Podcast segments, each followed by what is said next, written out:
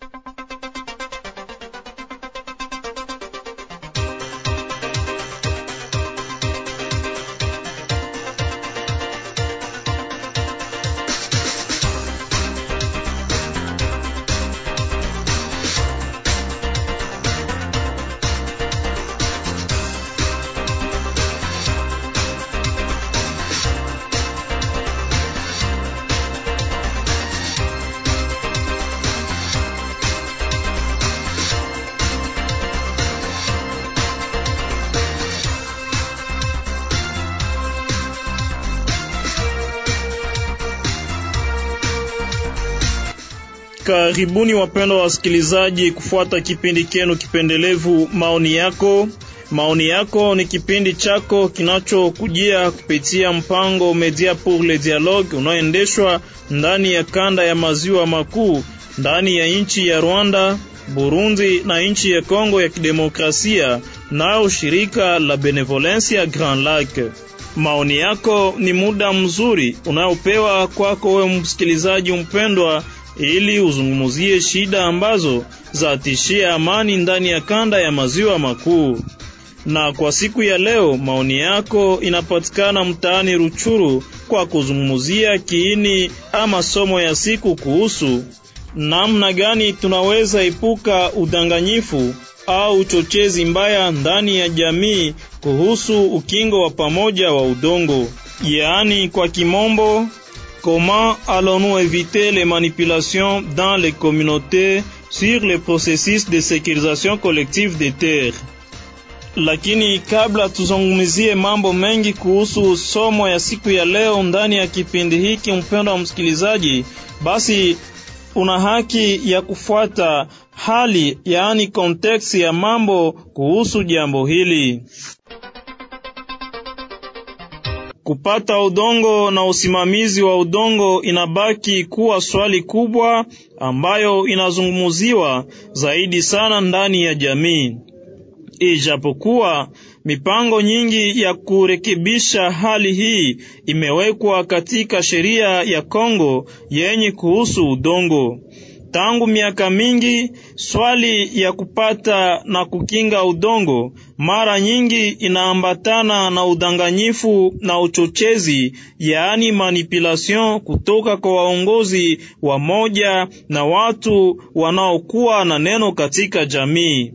Hii ndiyo sababu wanamemba wamoja wa jamii wanaogopa na kuzani ya kwamba mpango mpya huu wa ukingo wa pamoja wa udongo ulioanzishwa na kuendeleshwa kwa ajili ya kuleta jibu kwa hitaji kamili za raia isiwe mpango ambayo labda itatekwa nyara au kukuwa detourne na watu wamoja. Raia wamoja wanaweza pata muda ya kusisimua vikundi vimoja, vikundi vimoja vya watu kama vile vikundi vya vijana vya ukabila na vingine, kwa kuweka vizuizi au njama ambazo zinaweza leta mgawanyiko kati ya watu au kufika kiwango cha kusisimua wanamemba wa jamii wasiunge mkono mpango huu wa ukingo wa pamoja wa udongo kupitia kikartasi cha pamoja cha ukingo wa udongo. Ni muhimu kutoa habari na kuwa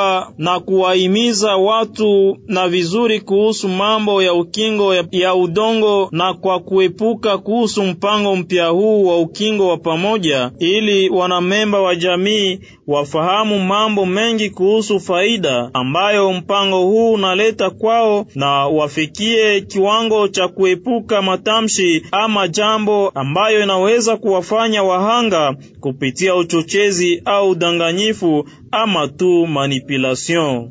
Wanashiriki kipindi hiki Bwana Josue mfanyakazi kwenye shirika Mercy Corps, Justin Kakesa kwenye shirika Search for Common Ground, Samson Hukira katibu mtendaji wa shirika la raia katika mtaa wa Ruchuru, bwana Ambroise wa shirika Mercicor, naye Germain Ramazani anayetumika kwenye shirika Mercicor. Ni hawa ndio watachangia ndani ya kipindi hiki. Mpendwa msikilizaji, maoni yako mnaweza shiriki ndani ya kipindi chenyewe mkituma ujumbe wenu mfupi kupitia kupitia nambari zetu 09 70 72 31 66 09 70 72 31 66 au kwenye 089 29 33 934. Kwa utangazaji wa kipindi hiki, mimi ni Eugene Rwanze. Karibu kwenu ninyi wote.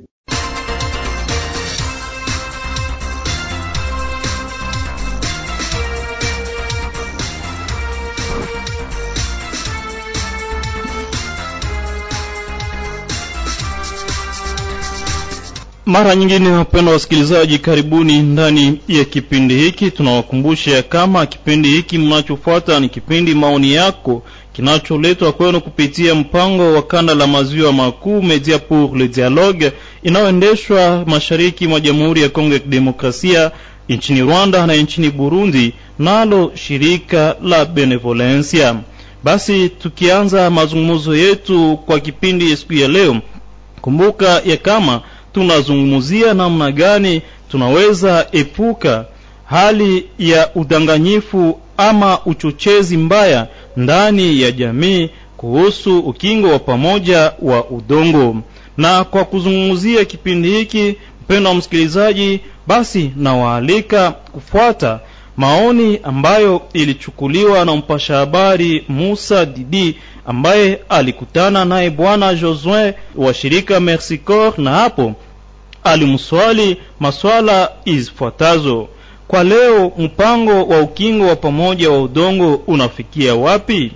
Watu wamoja wanasema ya kwamba mpango huu ya kuja kuorozesha, yaani kuidentifie udongo wa raia na baadaye kuwanyang'anya udongo wao.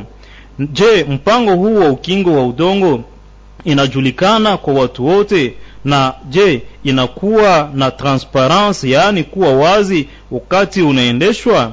Hizo ndizo maswali za kwanza ambazo bwana Josue wa shirika mercicor amejibu, naye bwana Musa Didi mpasha habari mwenzetu. Mimi kwa majina naitwa Josue, niko mfanyakazi kwa mradi farme na husika na vitu vya kufanya machapa ama kartografi na mambo ya GIS. Na kwa sasa unaweza kutuambia uh, mpango huu ama mchakato huu wa uh, kuweza kukinga udongo unafikia wapi hapa jimboni Kivu Kaskazini? Asante. Hapa jimboni Kivu Kaskazini tunakuwa tumekusha kumaliza kazi za kartografi ama chapa ya udongo wa pamoja pa Bugusa. Tumefanya tayari zaidi ya 90% ya site ya Rugamba pale Chengerero, iko katikati ya Chengerero, Kabindi na Kigote. Pia tunakuwa na ingine mpango ama tumefanya kartografi tayari ya Masisi, fasi wanaita Ngoliba. Ni kwa kifupi ndiyo site tatu ambazo tunafanyia hizo kazi.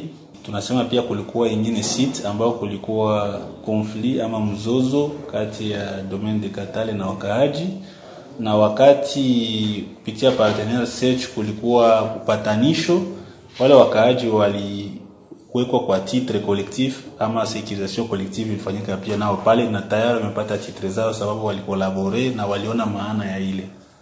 Asante sana. Na kunakuwa watu ambao wanafikiria kwamba uh, mchakato huu unakuja kuidadisha yani udongo ya wakaaji uh, ili kwamba ikuwe spolie niseme vile katika lugha ya Kifaransa. Unafikiria nini kuhusu mafikiri, haya? Kuhusu mafikiri hayo, ni watu wa nia mbaya njo wanakuya kudanganya wakaaji ya kutaka kuambia kama wanataka kuwanyang'anya udongo. Ili ni uongo mtupu. Katika siku chache zijazo kutakuwa dokima za kwanza zitatoka za site ya Bugusa na kila mtu atapewa fishi ya kwake ambayo kutakuwa kroki ya udongo wake, jina zake na ma, na maidentite yake yote, na hiyo fishi itakuwa sinyi na wakuu viongozi na kila mtu atapewa yake. Hiyo ni etape ya kwanza ya kutosha kile kikaratasi. Kifuata hiyo etape, wakuu watatosha hata kikaratasi ambayo itaitiwa certificat collectif ambayo inatosha ina ambayo inapana sasa hiyo ukingo wa udongo. Hiyo pia ile hiyo fiche foncière individuelle pia nayo inakuwa document ambayo inasindikiza ile, na kila mtu atapata yake ambayo kwa kroki yake, jina zake, na inaonyesha mipaka na, na vipimo vya shamba yake yote. Itasainiwa na nani? hiyo itasainiwa na wakuu. Kuna ngazi fulani fulani za wakuu ambao wanahusika na mambo ya udongo na pia wakuu wa asili, wote pia watasaini kwa hiyo madokima. -hmm. na hii mchakato je iko wazi na iko transparent Asante kwa ulizo. Hiyo mchakato iko wazi sana na iko transparent sana. Sababu okay, gani iko transparent? Hiyo kabla ianze hiyo mchakato ama programu inaanza na kitu tunaita consultation foncière. Wakati wa hiyo activity ambayo tunaita consultation foncière, wakaji na wakuu viongozi wa mahali wanazungumza pamoja kuhusu shida fulani fulani za udongo na wakati wanazungumza kuhusu shida fulani fulani za udongo, ni wao wenyewe wanatosha pendekezo ya kujua kama wanaweza kufanya ulinzi wa udongo kwa pande gani ambao kunakuwa zaidi mamizozo na vitu na mariski fulani ambayo tunaita riski ya kaparema ama kunakuwa riski ya kunyang'anywa kwa udongo ama riski ya kaparema, na hiyo ndio inakuwa sawa vile etape ya kwanza ya hiyo mchakato. Sasa wakati ile inaisha, kunakuwa pia marenyo fulani fulani kati ya wakaaji wa mahali, wakuu viongozi. Mbele ya yote tunaita wakuu viongozi, tunazungumza kuhusu mchakato, namna gani itafanyika na kuwauliza kama wanakubali hiyo processus, na hiyo processus ina implique chefferie, ina implique chef de groupement, ina implique wa representant wa population beneficiaire, ina implique pia wa leader fulani fulani wa mahali na wakati hiyo hiyo hiyo reunion ah, preparatoire inafanyika. Kunakuwa kitu kama kunakuwa wanakubali kunakuwa kitu wanaita acte d'engagement. Kwa hiyo acte d'engagement wanasaini kukubali kama wanako, wanaelewa mpango ama aktivite ya mchakato yenyewe na wanakubali kuisindikiza na leo kusite zote ambazo tumefanya hizi kazi kwa zile dokima ambazo wakuu viongozi na wakaaji wale representa wakaaji wanasaini kuonyesha kama wanakubali na wanaitika kusindikiza kusindikizwa kwa namna ile Wapendwa wasikilizaji, hapo ilikuwa maoni ya kwanza ndani ya kipindi hiki yake bwana Josue, mfanyakazi kwenye Merci Corps. Kama vile tumewaarifu, tutapokea vile vile maoni yake Justin Kakisa ambaye ni mfanyakazi kwenye shirika Search for Common Ground. Yeye atatuali, atajibu kwa maswali kama ifuatavyo: mpango huu wa ukingo wa pamoja wa udongo ambao ni ambao ni mpango unaoendeshwa ikileta ama ikizusha maswali mengi ndani ya jamii. Je, kunakuwa vitisho ya faida ya kundi moja juu ya kundi nyingine? Swali lingine ambalo bwana akakisa atajibu, nini inaweza fanyika ili mambo hii ya uchochezi ama manipulation isijitokeze au kupinga kazi hizi ambazo zinaendeshwa kulingana na mpango wa ukingo wa pamoja wa udongo. Hapa Justin Kakesa, mfanyakazi kwenye shirika Search for Common Ground, ajibu. viongozi ama societe civile na wale wengine wakisha kukomprendre mchango yao ni kuendelea kupitisha habari na kuonesha wale watu wote ambao hawasikia kuonesha mafaa ya mradi na wakati wanaendelea kukomunike de bonne foi ku processus inaweza kudekuraje wale watu yote. Donc mchango yao en terme clair ni kuendelea kurudisha kurestitue ile mambo ambayo wanajua kwa kila mtu yeyote ambaye atakuwa yaweza kusikia Hiyo ilikuwa maoni yake bwana Justin kakisa Hum studioni, kama vile tuliwaarifu, tunakuwa naye bwana Ambroise. Tunakumbusha kama ni mfanyakazi kwenye shirika Merci Corps. Bwana Ambroise, amjambo, amjambo bwana journalist. karibu ndani ya kipindi hiki. Basi papa Ambroise, tunakuwa na swali ya kujua, ndani ya jamii kunapatikana habari nyingi za uchambuzi tofauti, yaani watu wanazungumzia kitofauti kuhusu mpango huu wa ukingo wa pamoja wa udongo. Namna gani kuepuka habari zisizokuwa sawa, zisizokuwa za kweli, ambazo zinaweza zuia matokeo mazuri ya mpango wa ukingo wa pamoja wa udongo? Asante bwana journaliste kwa swali lako, na nitapana jibu ya kuelekea ile swali. Inajulikana ya kwamba watu hawafahamu nilikuwa nasema inajulikana ya kwamba watu hawafahamu kama udongo gisi inakuwa jere inakuwa jere na sheria ya udongo katika Jamhuri ya Demokrasia ya Kongo. Uh, nchi yetu kuna sheria ambayo iko spesifiki kwa kujere udongo inaitwa loi foncière.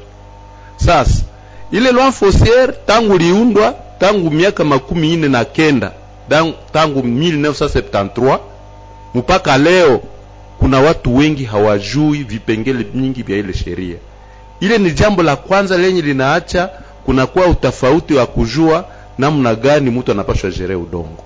Alafu kwa hiyo inastahili, inabidi sisi watu wa maendeleo na wengine watu wa jamii, namna namna vikundi mbalimbali vya maendeleo, namna wa societe civile mbalimbali, watu wa kanisa, watu wa maassociation na vingine vikundi vya leta e, sawa watu wa administration foncière nao ndio wenye wanakuwa na shurti ya kuvulgarize ile loi foncière. Inastahili wakamate jukumu ya kuimiza wakazi yao ile loi foncière. Alafu jua kutojua watu wanazarau mipango mbalimbali yenye napasha kuwa kwa kukinga udongo ambao wanatumia. Na namna gani kuepuka habari, tunakuwa ndani wa mpango wa ukingo wa pamoja wa udongo, namna gani kuepuka habari ambazo haziambatane na hiyo mpango? Wamoja wanazani hii uh, sécurisation collective de terre inakuya nyang'anya udongo wa raia. Wengine wanakuwa na maneno nyingine kwamba wazungu ndio wanakuya kutafuta kuta, kunyang'anya udongo ule. Habari nyingi ambazo sio za kweli zinazunguka. Namna gani kuepuka hizo habari? Bo, eh, njia ya kwanza ni kuimiza kwanza wakaaji. Wakaaji tuko na shurti ya kuwahimiza wafahamu ya kwamba kila mtumiaji wa udongo inastahili akuwe na kikartasi. Iko kazi ya kila mkaaji kujirozesha mbele ya leta leta kama administration foncière, namna yeye ndio na jere udongo, anapewa mamlaka na na republique leta kama kutim ya kujere maudongo ya communauté locale, sababu watu hawajui ya kwamba udongo ambayo tuna, tunatumia kuna kategori mbili ya udongo udongo ambayo ina gestion ya kutim na udongo ambayo ina gestion ya administration foncière locale. Alors ingiwa, ingawa watu wangi, wangefahamu ile ndio wangejua sema la hii udongo ambayo tunaikalia ina kwa jere na nani namuna. Sasa kule kwetu malusisiro udongo yetu iko jere na kutim na lwa kuti, na na wakutimie wa wetu, inabidi sasa tuone namna gani tuwaendee watupatie karatasi ya kukinga ile udongo, na ndio maana kuna fasi zimoya watu waliwaendea kupitia makonsultation foncière, namna mwenzetu alisema mbele, wakaitika ya kwamba tunakubali tuungane hii jambo letu kilima yetu tuilinde pamoja kusudi tusiwe tunyanganyiwa. Bwana Papa Ambroise, Bwana Ambroise, je, kunakuwa mbinu za mawasiliano na zenye kutoa ripoti zilizowekwa ili watu au wanamemba wa jamii wapate habari za ukweli?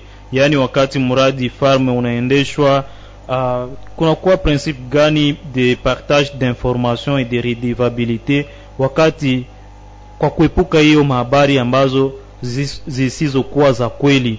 Nini inafanyika ili muradi kadiri inaendelea watu wakuwe kumeme longueur d'onde kuhusu mchakato, kuhusu processus hii ya ukingo wa pamoja wa udongo.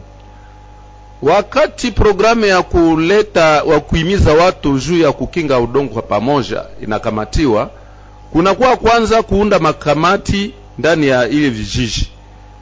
Vijiji vinahimizwa kuonesha faida ya kukinga udongo pamoja na hatari ya kutokinga udongo. Wale wa mambo wa komite wakishahimizwa, wanatapanya hiyo habari kwa population yote. Processus inaendelea ile haishie hai, kwa population. Kunakuwa vikao mbalimbali pamoja na wa chef coutumier wa nyumba kumi wa kapita na wa chef de village na chef de groupement wakiungana pamoja na watu wa leta ku niveau ya territoire ku niveau ya province wakusimulia juu ya hii mipango, wanawaonesha namna gani wakiungana sheria inawaprotege na inawapatia ile mamlaka ya kukuwa pamoja. Na namna gani kujua watu ambao wameadere wamejiunga na hii mpango wa kukinga pamoja udongo? Wakati mradi unaendeshwa je kunakuwa watu ambao wanamanifeste hiyo volonte hiyo hamu ya kujiunga ndani ya mpango huo wa kukinga pamoja udongo? Evidemment gisi unasema kuadere iko d'une façon volontaire. Wakati watu wanahimizwa wakiku, wakikubali wakishaona masensibilisation zinaelekea mbele wanakubali wanaikalishwa na wanatia kanuni fulani ya kuona kama wakiungana watajerei ule udongo yao namna gani. Na ile kanuni inaitwa uh, charte de cogestion foncière. Ndio na ndani ya ile charte mnakuwa vipengele mbalimbali vya kukubaliana seme udongo yetu tutaijere namna hii namna kwa mfano nikiuzisha itapitia njia hii kwa gisi tunapatana namna gani tutaishi katika udongo. Na tukisonga mbele mbele cheti itoke kila hatua tunarudia kubazi kuambiliwa hatua inafikia hapa na banapewa information zote tangu juu mpaka chini. Na kama mtu ye binafsi kama vile umesema inakuwa d'une façon volontaire. Mtu kwa, kwa hiari ya kila mtu anapenda aingie ndani ya mpango huu wa kukinga pamoja na wengine udongo. Inaomba nini? Inaomba cheti shurti gani ambayo inaombwa kwa mtu? Inaomba akuwe na vikaratasi gani ili naye akubalike ama ajikusudie kuingia ndani ya mpango huu? Ile processus iko na maetapi mbalimbali kufikia kupata cheti cha mwisho. Namna tulitusikia mwenzetu alieleza pale kama kunakuwa kwanza consultation ya watu wanawauliza wana udongo wenu namna gani? Wana manifeste volonte ya kusema sisi tunapenda tukinge hii udongo kwa pamoja. Wanaendelea wanaendelea mpaka kunakuwa e, etape ambayo wanapima kila mtu nafasi yake. Ndio tunaita kartografi participative. Kwa ile saa wakipima eneo yako wajirani wakiwa unajua unatambua sema ah kumbe hii njo eneo yangu na chapa ya kwangu njo hii. Lakini pale naomba mtu akuwe labda na carte de lecteur acte de vente kuonesha kama ile udongo ni wake ama na vikaratasi vingine. Sunajua tulisema kama hii processus iko ndani watu wote wa nyumba kumi wa chef de village wote wanakuwa ndani haiombe shurti fulani bali sababu watu wanajuana namuna wanaishi. Ndio mimi najua jirani yangu na jirani yangu anajua mwenzake na shefu wangu ananifahamu. Sasa kwa kupima ile udongo yenye itapimwa na wataalamu wa administration foncière inabidi watu wote wakuwe mtu akuwe na wajirani wake na shefu wake akuwe kuhakikisha kama hii kweli ni udongo yake. Tukishafanya ile karte pa, ya pamoja inatosha taswira moja ambayo kila mtu anaona eneo yake alafu itaelekea processus ingine etape ingine ya kufata ya kupata sasa ile karatasi ya pamoja. Asante sana bwana ambroise kwa maoni yako ya kwanza ndani ya kipindi hiki. Tutarejea kwako wakati muda huu tunapokea samson rukira ambaye ni katibu wa shirika la raia katika mtaa wa ruchuru. Watu wa moja, kabla tumpatie swali. Karibu bwana samson ndani ya kipindi. Asante. Uh, watu wamoja wazani ya kama mpango huu wa kuja kuorozesha udongo wa raia na baadaye kuupokonya na kufukuza raia ndani ya mashamba zao. Wengine wazani ya kwamba mpango huu unatoka kwa wazungu wanamemba wa jamii watapoteza udongo wao. Je mawazo hiyo haiko kitisho cha kuacha ku, kwa raia. Yaani haoni kama inaweza kuwa kitisho kwa raia kujiachilia kuwa manipile na kupokea habari ambazo sizo za kweli kuhusu mpango huu wa ukingo wa pamoja wa udongo. Uh, nadhani bwana journaliste, sisi kama vile shirika la raia na kazi ambayo tunaitenda kwa ajili ya kuhimiza uh, kupana habari na hata kufanya utetezi wakati kuna shida ndani ya population uh, nadhani hii inaweza kuwa shida wakati sisi tumepachika mikono Ndiyo. na wakati uh, mradi umeanza mradi umeanza na umetiwa ndani ya matendo na raia wamekwisha kutazama namna gani mradi unaendelea na wao wenyewe hata kwa microphone yako wao mwenyewe waliweza kupana ushuhuda fulani fulani kwa siku zilizopita namna gani wanapokea mradi ni kusema ya kuwa uh, hayo maneno ambayo yanaweza kuwaletea udanganyifu ama uchochezi ni wakati ambapo uh, shirika la raia alikutenda kazi. Lakini najua ya kuwa uh, kama vile mradi umeendelea na hata kazi ambazo zilitendeka hazikutendeka kwa wale ambao wanaleta mradi peke yao lakini population iliweza kuleta maoni yao na inaendelea kutenda kazi pamoja kama vile uh, Ambroise alisema uh, charte ya cogestion foncière uh, ni, ni kitambulisho ambacho wao wenyewe wameweza kujitilia vipengele fulani fulani na hata mafisha ambazo wanawapatia haziandikiwe jina ya mtu mwingine ni wao binafsi. Sasa sijui namna gani mtu atakuja kukuiba kisha akutayarishe uh, namna gani kujikinga. Bwana samson namna gani nyinyi kama viongozi wa shirika la raia mnaweza kuambia raia wasiweze kujiachilia kudanganywa na watu kulingana na jambo hili la ukingo wa pamoja wa udongo? Ndio tunaendelea kuwaambia raia ama population kuwa uh, mambo ya udongo ni mambo ambayo yanatukamata muda kwa ajili ya kutatua mizozo fulani fulani. Lakini uh, tangu tulianza mipangilio ya kuweza kufanya um, upatanisho kuhusu mizozo hatujawahi kuona uh, mahali ambapo walikuja wakakamata udongo wa, wa population na wao wakiwa wana vikaratasi vya kwao. Na sasa kama mradi nawatayarisha kwa kuweza kukinga udongo wa kwao ni kusema uh, ile inawapatia tena nguvu zaidi na uhakika kwa kujua namna gani kulinda huo udongo. Kunakuwa wanamemba wa jamii wamoja ambao wanatii sana makamati za kabila zao na inaweza wezekana upande mmoja wa kabila wanasema mpango huu sio nzuri. Je waweza kuwa na neno gani kuhusu watu wa makabila tofauti ambao wanaweza labda kumanipile population kuenda kinyume na mchakato huu mpango huu wa ukingo wa pamoja wa udongo? Uh, kwa, kwa swali hilo uh, nitajibia ya kuwa mbele ukuwe mwanamemba wa jamii. Unaishi kwanza wewe binafsi. Mbele ukuwe mwanamemba wa kabila unaishi kwanza wewe binafsi. Ni kusema kama udongo ni wako utaulinda na kuukinga kama vile wewe binafsi kisha ujiunge na wengine kama kunakuwa yule ambaye anajizani kuwa na maoni tofauti ambayo wewe umeitika kuwa ni kamilifu na kuweza kukinga uh, mali yako kukinga udongo wako nadhani uh, jibu ni moja tu peke yake ya kuwa wewe umeweza kuona mm, avantage umeweza kuona uh, intere zako.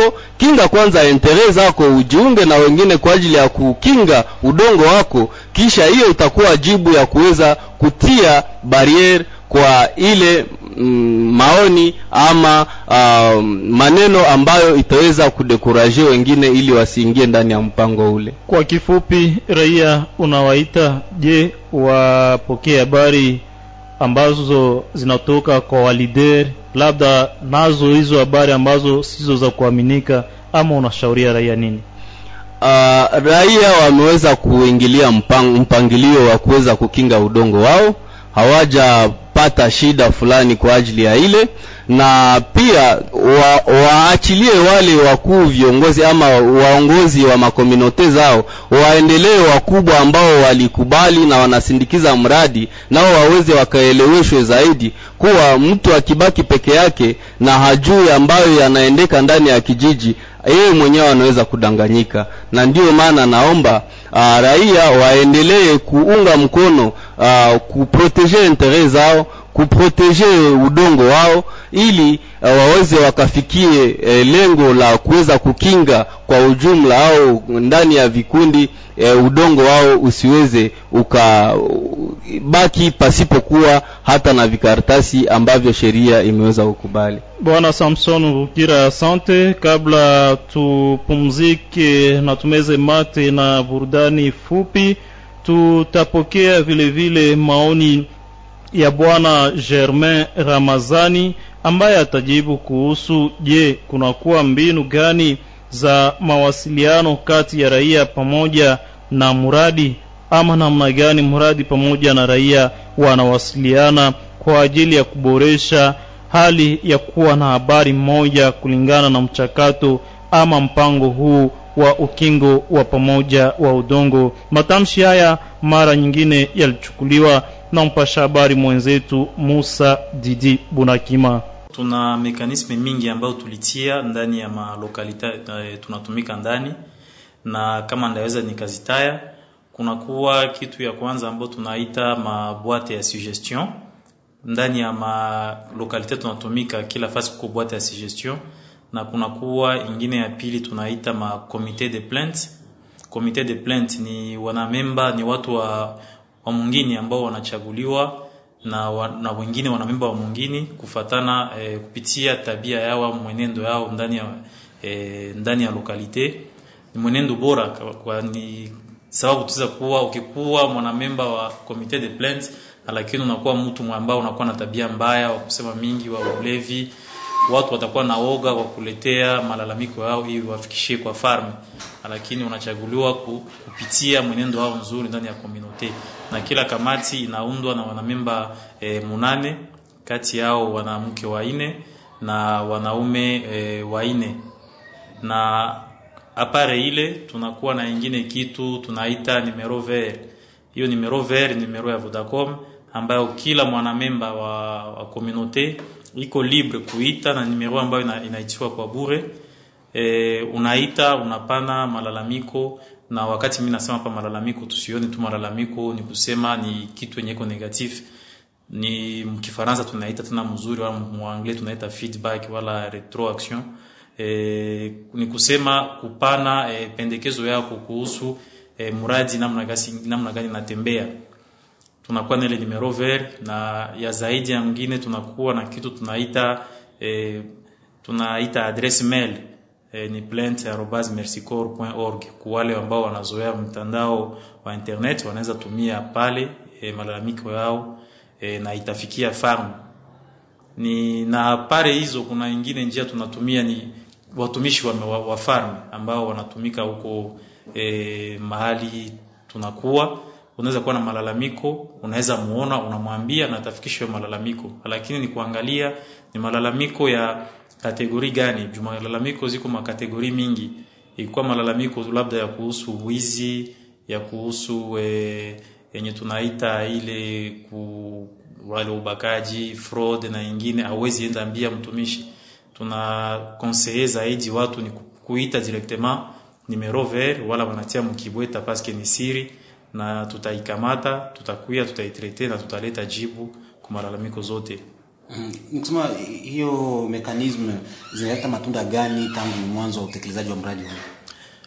Tangu tulianza tumika, unajua kitu tunaita redevabilite, na kama ndaweza ongeza, sio zile njia tu tunatumia me, tunatumia ingine njia mbele. Nijibu kuswali yako, tunakuwa na mkutano ambao tunafanya E, na wote tunaita parti prenante kila mwezi mbili. Ndani ya hiyo mkutano tunaongelea kuhusu e, kazi ambazo tulifanya na resulta ambazo zilitokea kupitia hizo kazi, na wakati ule mkutano watu wanauliza, wanapozema question na wanapana mapendekezo kupitia e, ku, wanapana pendekezo e, ku, pour essayer un peu kukorriger fasi kwenye vitu ya kuendeka mzuri na kuvilendeka mzuri, tunaangalia namna gani tutaendelea kurenforcer ile ndio mekanisme ambayo tunatumia mu cadre redevabilité na kurenforcer communication. Alafu unaniuliza matokeo gani isha ilishakuwa tangu tulianza.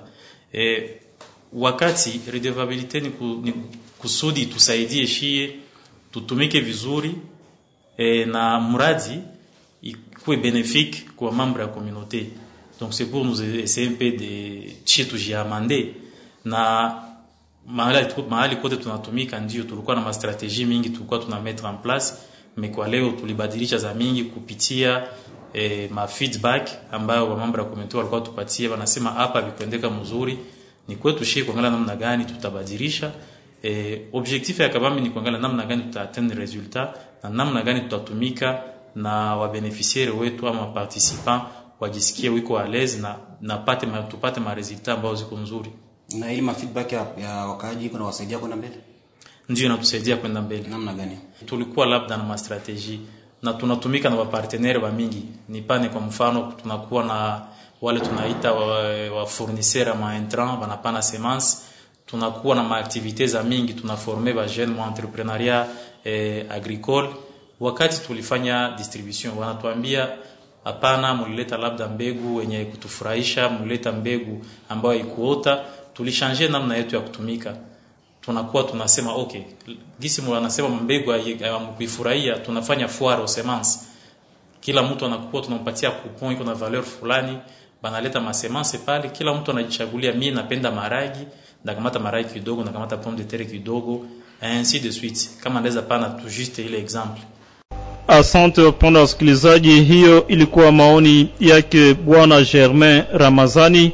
Na kisha kumsikiliza, basi kabla tuendelee na kipindi hiki, tuna haki ya kupumzika na kipande kifupi cha muziki, na hapo tutarejea baadaye, wakati ambapo tunakumbusha wale ambao wanajiunga nasi kuchangia ndani ya kipindi hiki wakituma maoni yao kwenye 09 70 72 31 66 09 70 72 31 66 ama kwenye 089 29 33 934 089 30 29 32 33 934 mpendo wa msikilizaji asante tupumzike na burudani fupi hii nayo inaimbwa inaimbwa ifuatavyo. Kumbe jembe nao ni kazi. Kama watu wanaalikwa kukinga udongo ni kwani vile vile udongo unaendeshwa hako kazi ya mlimo na ni kupitia jembe. Wapendwa wasikilizaji burudani hii iliimbwa na wanamuziki wa hapa nyumbani. Tusikilize namna gani wamehimiza watu kuhusu kupenda jembe na kupenda vile vile udongo. Na kumbe jembe nao ni kazi inapatia watu kiazi ayombake diplomdeta ayombake ni godetid hayulizake huko wa kabila gani? Weka juhudi tosha uvivu. Huku simbali ni ndani ya norkivu ruchuru kiseguro. Shomba rugari busanza kisigari. Bwito masisi. Kwetu bukikucha tunenda shambani. Asubuhi sana. Chogo akishawika tunavaa mavazi ya shamba jembe begani mpanga mikononi bila kusahau maji. Saa zingine tunashinda njaa mvua ikinyesha inatuishia. Jua ikiwaka tunavumilia. Miezi tatu ya mateso mukuye muone. Jembe inatutosha chini. Tumekuwa mamilioneri tumejenga mali karne watoto wanasoma wanapata minerval wamekuwa madiplome wamekuwa magradue tumekuwa malisansie pengine madoktora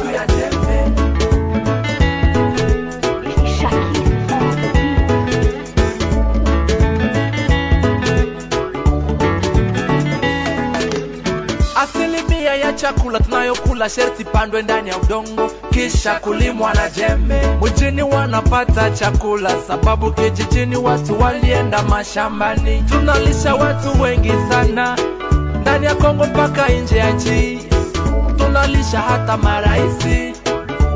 Kiseguro kwetu minereza kwetu. Soja mihindi maragwe mchele. Kalanga mutama na soja. Tukishavuna tunaona clear. Kila kitu kinakuwa sawa. Mipango nayo inatatu.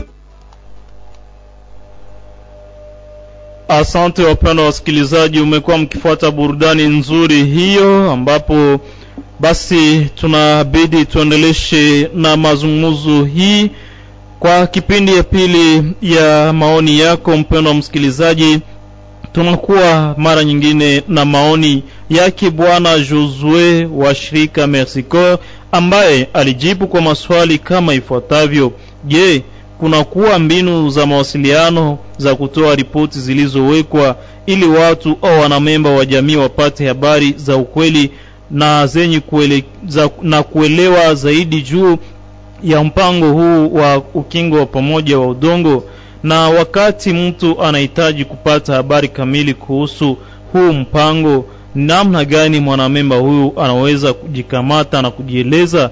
Kipande ya maoni hayo mmeifuata naye germain ramazani. Ila tusikilize yale ambayo bwana josue wa shirika mercicor nayo alijibu. Kabla tuanze hata kufanya vipimo vya shamba sherti tupitie kwa kitu ambayo tunaita tunaita assemblée communautaire wakati ya assemblee communautaire kila mtu anapewa nafasi. Wanapata explication ya procedure ama namna gani kazi zitafanyika. Tunaeleza pia uh, marol ama watu gani wanapaswa kushiriki na namna gani watashiriki kila mtu na kazi yake ni nini. Katika marol kuna kwa sisi savile mradi farm tunasindikiza administration foncière na ekipe za kiufundi kwa makazi za kupima. Kuna kuwa wakubwa wa mahali chef de village wa notable wakapita wa nyumba kumi wote wanashirikishwa. Na wanatumika na hawa wa geometre au wa technicien wa administration foncière au cadastre. Na wakati wanakuwa wanapima kila mtu anapaswa kuwa kwenye shamba lake na wajirani wake wote wanapaswa kuwa wakati wanapima ili wahakikishe kweli kama mipaka ni ya kweli. Na kukipatikana mzozo NPD ya mahali nayo iko inakuwa katika mchakato hii inakamata wale watu ambao wanakuwa na mzozo na inaanza shurti ya kwa, ina, inaanza kuwapatanisha. Na wakati mapatanisho ina, inapatikana tunapima hizo shamba ambazo zinakuwa na mizozo. Na wakati tunafanya vile kila mtu kweli anashirikishwa. Na wakati ile inaisha kunakuwa sasa ingine maetapi ya kukusanya tena wale wa beneficiary ama watu ambao watapatikana ambao walipimiwa mashamba wanakutanana kufanya makubaliano kati yao sababu sisi sable muradi na hakuna mtu yeyote atakayewaambia namna gani watalinda udongo wao wenyewe watatosha pendekezo yao ya kusema namna gani wanataka walinde udongo yao na namna gani watalinda titre yao. Mtu akitaka kuuzisha au kununua watafanya namna gani? Na wenyewe wanatosha pendekezo hizo. Huyo alikuwa bwana josue wa shirika mercicor akitueleza namna gani kazi inaendeshwa ya kupima na mchakato vile unaendelea kwa ajili ya lengo ya kupata vikaratasi vya ukingo vya pamoja vya udongo basi mara nyingine tutapokea maoni yake Justin Kakesa mfanyakazi kwenye shirika Search for Common Ground. Hapa atajibu kwa maswali ndani ya jamii.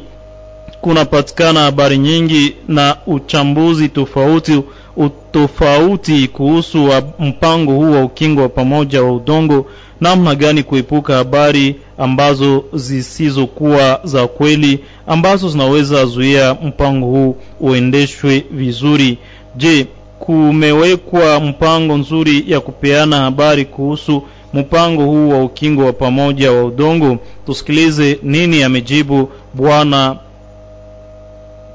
Justin Kakesa mwenye kutumika kwenye search for common ground. Bwana Josue Kakesa jambo jambo. Uh, kwanza utuambie hii mpango ya kuweza uh, kukinga udongo pamoja uh, ambayo ni mtindo wa mpya kabisa uh, hapa jimboni Kivu Kaskazini na ambayo pia inazusha maswali mengi. Uh, utuambie kunakuwa uh, riski gani ya ya, ya manipulation ama ama uchochezi katika mchakato huu uh, kwa faida ya watu fulani mahali ambapo mradi unatekelezwa? Ndio kuko riski ya manipulation sababu tunajua kama kuudongo kwa sasa kuna mambo mingi napitika na maentere mbalimbali na kila mtu anaendelea akitafuta intere zake personnel e, ng'ambo kunakuwa wakaaji ambao hawana ulongo hawana namna ya kukinga udongo yao na kufanya ile ambayo tunaita securisation kupata vikartasi na ng'ambo ingine kunakuwa bale ambao tunaita wa grand concessionnaire c'est-à-dire ni watu ambao wanataka kuwa na udongo kiasi fulani wakiendelea mtu mmoja anaweza kumkuta anatafuta kukua hata na 3000 hektari na pembeni yake kunakuwa wale mtu mmoja hawezi kuwa hata ameziri kusekirize udongo yake hata hata kare moya.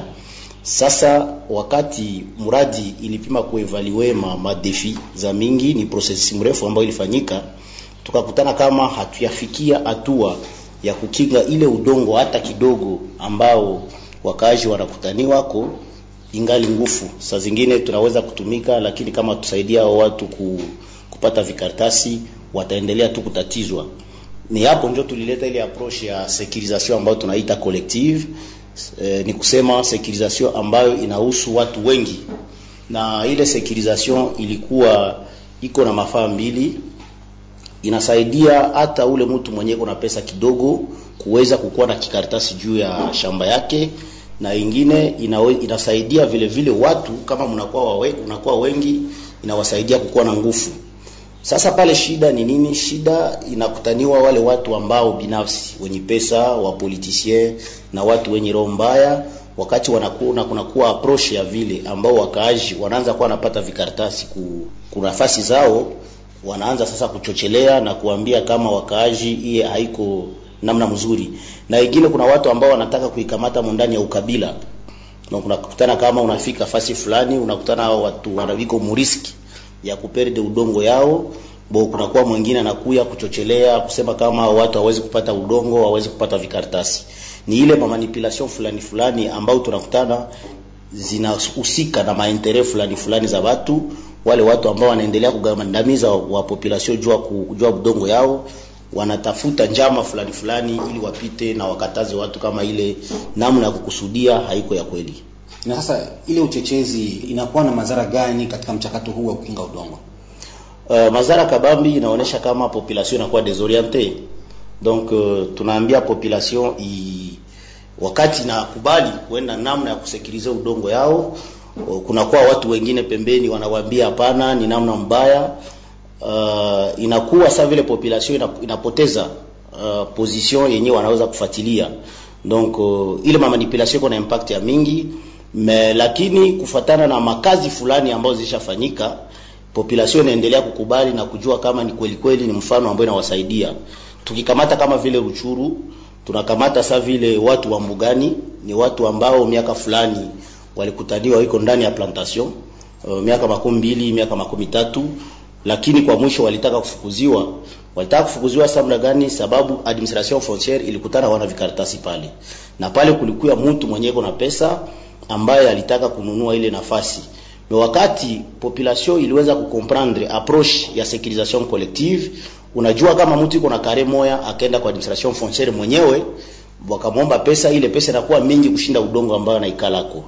Bo, tulianza ile approach, population iliweza kukubali kujiunga pamoja na waliweza kupata vikaratasi. Ile ni mfano ambayo wengine wanazogelea sasa muradi na kutafuta kuona kama muradi inaweza kuwasaidia, na hapo ni ile mamfano fulani fulani za maexample ambazo ziliwezekana zinaweza kusaidia kucontourner ile mademarche ya bale ambao tunaita manipulateur na kumobilize communautaire ya kukomprendre kama ni ile ndiyo njia ambayo inaweza kuwasaidia kwa pesa kidogo kukinga udongo wao.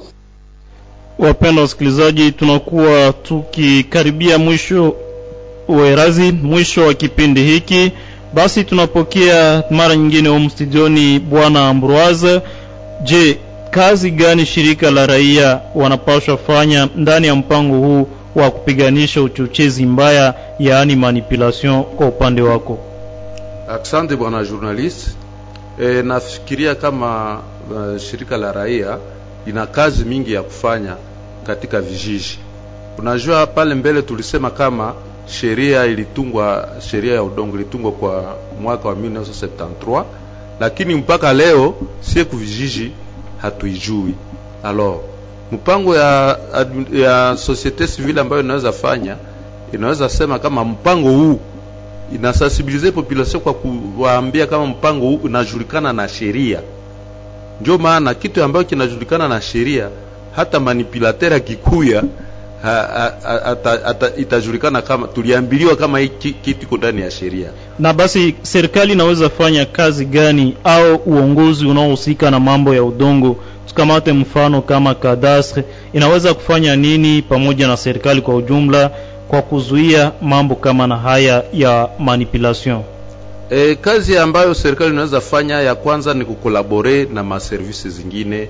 Ile collaboration kama iko pamoja na wengine wa watu wa kuchunga udongo na notama wa kutimie watu wataona kubaza ya kwamba kadastre na kutime inatumika pamoja na washurulikia e pia serikali iko na jukumu ya kuvulgarize ile loi foncière kupitia vyombo vya habari kupitia vikao mbalimbali ndani ya mikutano ya mikusanyiko ya watu labda ndani ya kanisa ndani ya vikundi vya maendeleo. Bo kupitia hata na hata na vikundi vya maendeleo vinajiaproprie ile approche kuleta mafasirio masensibilisation ndani ya teatre par exemple na vivi hivi. Na kwa kumaliza, nawe shirika ya raia pamoja na serikali, tukamate mfano kama kadastri inahusika na mambo ya udongo, je, ya kuwa na uwezo wote pamoja na zile za kisheria kama vile serikali kwa kuzuia watu ambao wanaweza kuwa na hiyo nia ya uchochezi ama udanganyifu ama tuite tu hiyo manipulation kwa kudanganya raia, shirika la raia ama serikali inakuwa na hiyo uwezo kisheria ama kupitia njia zingine ya kukabiliana na habari hizo za, ambazo ni za mbaya. E, shirika la raia gisi nilivyosema pale mbele wana kazi ya kukolabore pamoja na wachungaji wa udongo yani wa kadastre Na kadastre upande wake, na kadastre pia iko na je, iko na hiyo uwezo ama vyombo? ndio Ndiyo. kadastre ndiyo naye pia unaona anakuwa na vipindi ambavyo anapitisha kwa radio kuambia population gisi vipengele mbalimbali gisi watu wanapaswa chunga nini udongo yao. E, sio tu radio bo na kusogolea watu wakati wanaenda kule vijijini wanakusanya watu wanawaambia udongo gisi serikali inasema kama ni udongo yake sheria inasema udongo ni ya leta pia sasa wanapana ile information wakijua nyie muku wachungaji wa leta na kusudi mujwiri na madura zenu inafaa mkuwe na kartasi ya kuwasekirize Tutarejea kwako ukitoa ujumbe wako wa mwisho ndani ya kipindi hiki. Bwana Samson, wewe kama mwa, uh, mura, muratibu wa shirika la raia katika mtaa wa Ruchuru, je, shirika la raia wajihusisha kwa ukweli ili mpango huu ufaulu? Ndiyo kabisa bwana journaliste, nadhani eh, hata Jisteka Kesa aliweza kupana mfano mmoja ndani ya ile securisation collective ambayo sisi shirika la raia tulisindikiza. Uh, alisema kama vile Mbogani, lakini kuna ingine Kirwa Kati. Ni kusema hata context eh, ni mbalimbali mbali, lakini yote objectif ni kuweza kuleta population kuweza ku, uh, kuwaunga pamoja na wakinge haki zao uh, ndani ya kundi. Na legitimite gani munapatia hii mpango nyinyi kama shirika la raia? Munaiaminia kweli?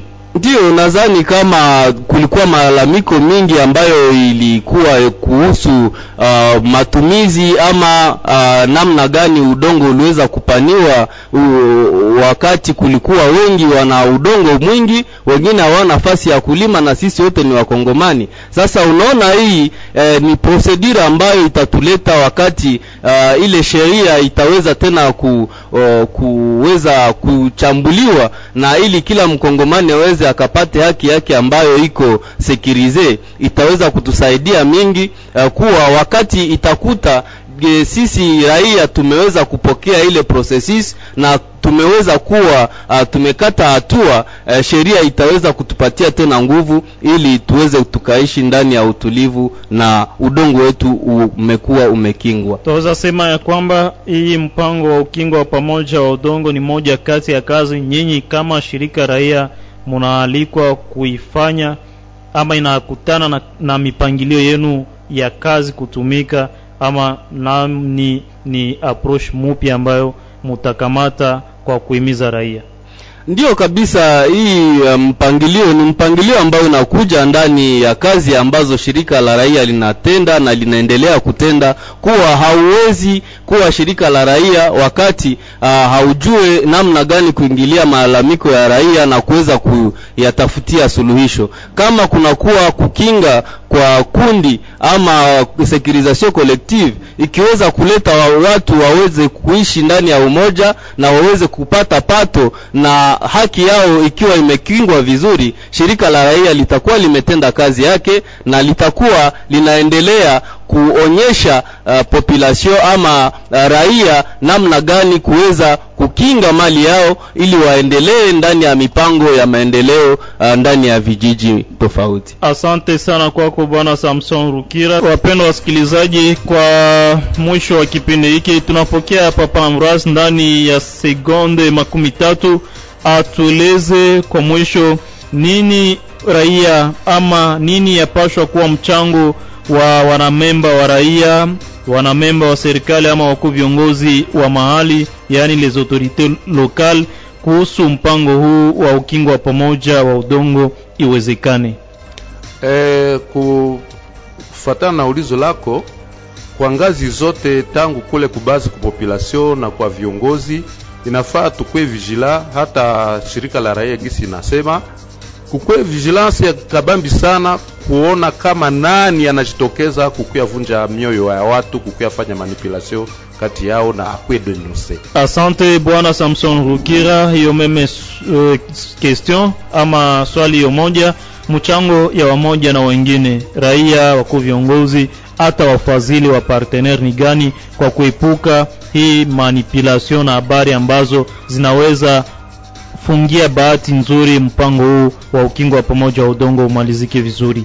Nadhani uh, kwa upande wetu kama vile shirika la raia tunaambia tena wakuu viongozi uh, watende kazi yao, kuwa uh, leta ina ile obligation ya kuweza kukinga watu wa, na kuwaleta waishi pamoja ndani ya umoja na hata pia uh, wale ambao ni wapartenere wazidi kujongelea uh, wakuu viongozi hata societe civile ili waweze wakakague wakaone mashida ambazo zi, ziko na zenye zinaweza kutokea ili wazifungie mlango mbele ziingie.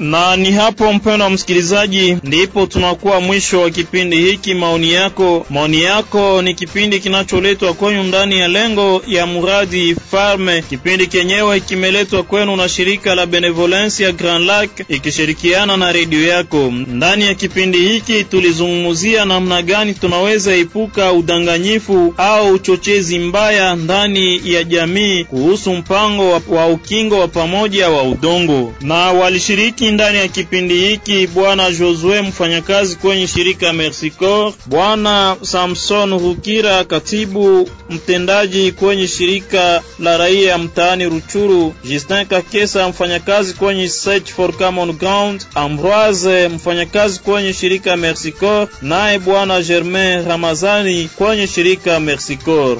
Kwa utangazaji wa kipindi hiki nilikuwa wako Eugene Rwanze. Asante kwani mmekuwa wengi kututegea sikio. Matumaini yangu na furaha yangu ni kuwakuta siku za usoni ndani ya vipindi vijazo. Kwa herini.